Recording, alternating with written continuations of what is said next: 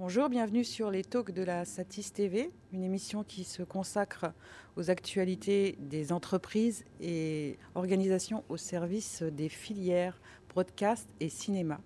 Bonjour Julien Dulaurent. Bonjour. Vous êtes euh, chef de projet pour euh, Panasonic. Euh, récemment, Panasonic a, a sorti deux produits qui attirent particulièrement notre attention. Une caméra PTZ et puis la fameuse plateforme Keros qui, représente pour, euh, pour l'industrie une innovation de rupture. Pour commencer, est-ce que vous pouvez nous présenter la caméra PTZ alors oui, la caméra PTZ, euh, tout d'abord ta référence, c'est l'UE100, donc c'est la petite sœur de l'UE150. Donc plus petite dans la taille, euh, dans le format, plus facile à, positionner sur les, sur les studios. alors il y a plusieurs aspects à prendre en compte. On est sur une caméra qui est très grand angle, 4K, euh, qui va permettre donc un positionnement dans l'espace plus facile, une longue plage de zoom à 24 fois et, euh, donc une polyvalence dans l'usage. C'est une caméra euh, qui offre aussi des fonctionnalités de tracking particulièrement adaptées aux studios virtuels. Oui, alors c'est vraiment la mode en ce moment et c'est un trend qu'on essaie de suivre et de, faciliter euh, avec ce genre de technologie. On a donc on a intégré à l'intérieur, au même titre que sur le l'UE 150, un tracking euh, en temps réel qui nous permet d'interfacer cette caméra avec des systèmes de réalité augmentée ou de studio virtuel. Donc ça nous permet d'offrir une, solution low cost à des, personnes qui voudraient créer, monter toute pièce un, studio virtuel à moindre coût. Elle rejoint euh, une gamme de PTZ qui est déjà très étoffée. Oui, oui on a la chance d'avoir vraiment beaucoup de, beaucoup de modèles euh, qui correspondent à différents, différentes applications euh, très verticales au départ. Et on se rend compte avec le temps qu'il y a de plus en plus de demandes sur de la création de studios aujourd'hui qui inclut ce type de caméra. Et donc on va avoir la possibilité d'offrir une solution pour chaque demande et pour chaque budget aussi.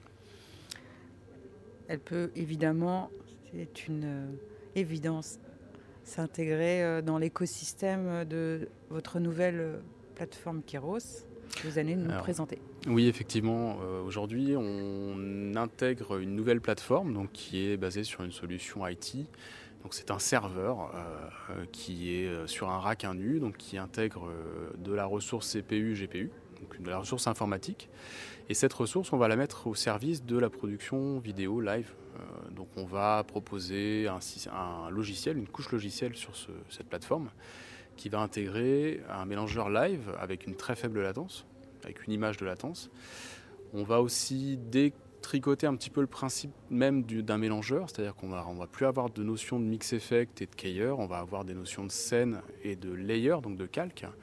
Euh, donc c'est un peu un, système à la Photoshop pour live. Donc on va, on va empiler les couches sans limite dans le nombre d'effets générés. Euh, donc ça c'est un premier aspect. Donc ça ouvre beaucoup de portes, beaucoup de place euh, à la créativité artistique. Et un autre aspect qui est la, décentralisation de tout ce qui est connectique. On va avoir des, on n'aura plus uniquement de la connectique à l'arrière du châssis. On, on pourra ouvrir sur de l'IP, sur des connectiques avec des boîtiers déportés et donc avoir quelque chose de beaucoup plus souple et beaucoup plus polyvalent. Justement, euh, dans cette plateforme, qu'est-ce qui relève du hardware et de la virtualisation?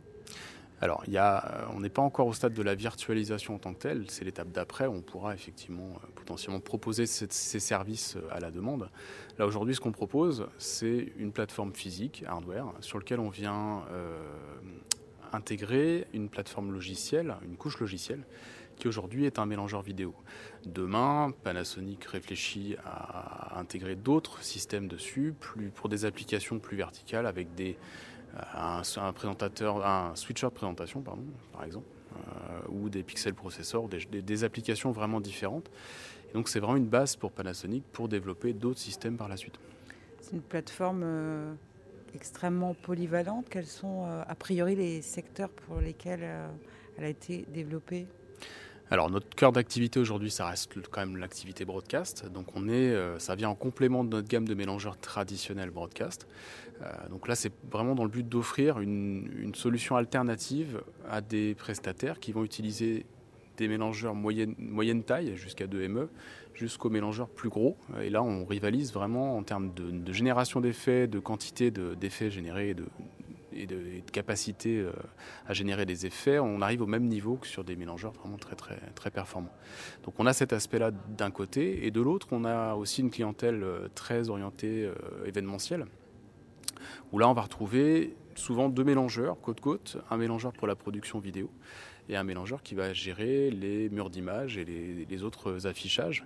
Et tout l'intérêt de cette plateforme, c'est que vu qu'on travaille en non compressé au pixel, on n'a plus de notion de résolution en entrée et en sortie. Donc on va pouvoir attaquer bah, des murs d'image avec des résolutions 16 neuvième, mais pas que, euh, des résolutions alternatives. Et donc gérer et la production broadcast, euh, télé, et la production événementielle. Hum. Le secteur emblématique pour ce genre de, déploiement, c'est l'e-sport.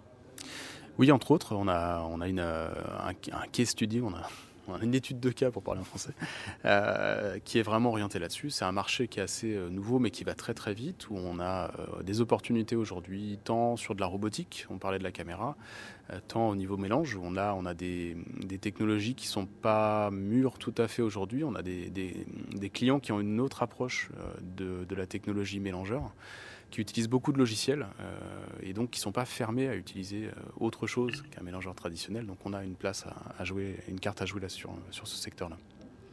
En termes de, résolution, euh, jusqu'où on peut aller avec Keros? Alors dans sa version 1 telle qu'elle est proposée aujourd'hui, on va, on va prendre en charge toutes les résolutions HD et UHD avec tous les intermédiaires possibles.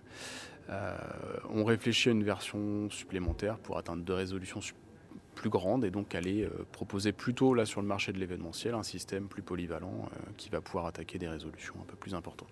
C'est juste une question de ressources euh, informatiques et, graphiques à l'intérieur. C'est vraiment, on est, on est vraiment lié à ça. Elle est disponible sur le marché dès à présent Elle est disponible dès à présent. On, attend euh, très très rapidement nos, unités de démo pour pouvoir permettre des, des, POC et d'autres organisations euh, de démonstration quand, le, quand la situation le permettra. Merci Julien Dulaurent. Merci.